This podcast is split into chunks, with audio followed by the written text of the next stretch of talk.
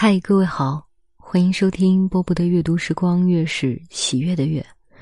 今天要为大家读的是一个很含蓄的表达爱的故事，《日月行色》，作者杨文宇。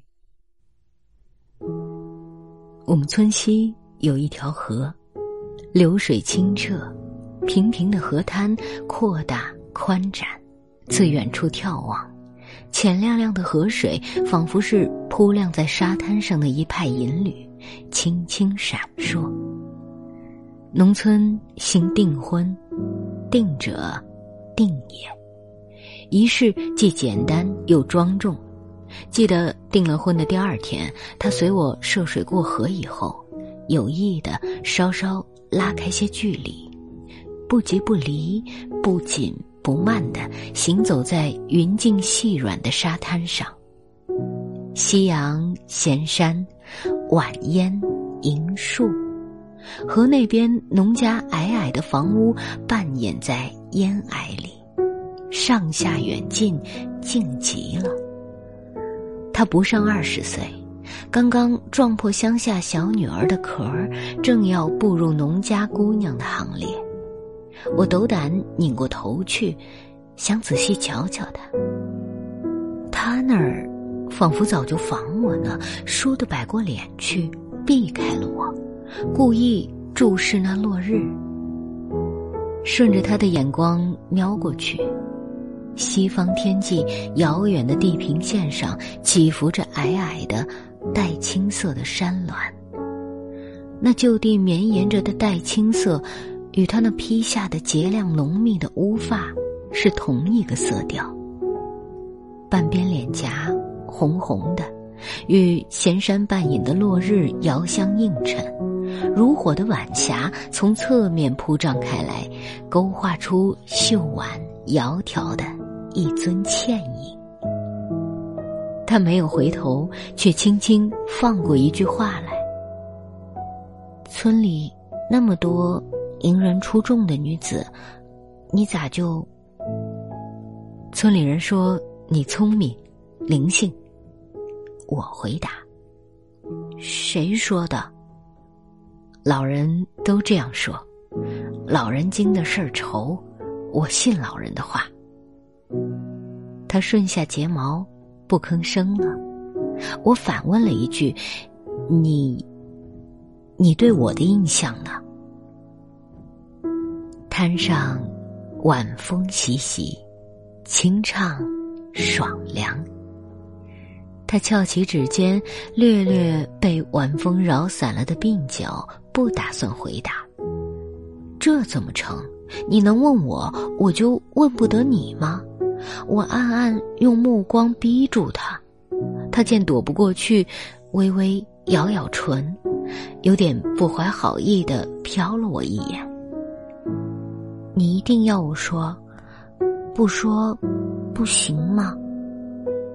我郑重的点点头。你是个鳖熊，声不高，字咬得很重。鳖者，水底烂泥里的硬壳软体爬行动物；熊者，天下蠢笨无二的黑瞎子。在我们那个地方，这是个恶狠狠的咬牙切齿的比喻。谁说的？这是谁说的？我止住脚步，脚底猛地腾起一股无名火，屏住呼吸，胸脯一起一伏。他那细密的牙儿咬住唇儿，眯缝起细长的眸子，平静的、神秘的，斜睨住我。也是村里的老人说的。说这话时，眼波活似乌油油一眨闪电，那一瞬间，致使他的全身在收束将近的晚霞里显得一发俏丽撩人。我咕咚咽下一口唾沫，像是咽下一个砣秤锤。这么说，你？你信那些老不死的嚼舌头的了？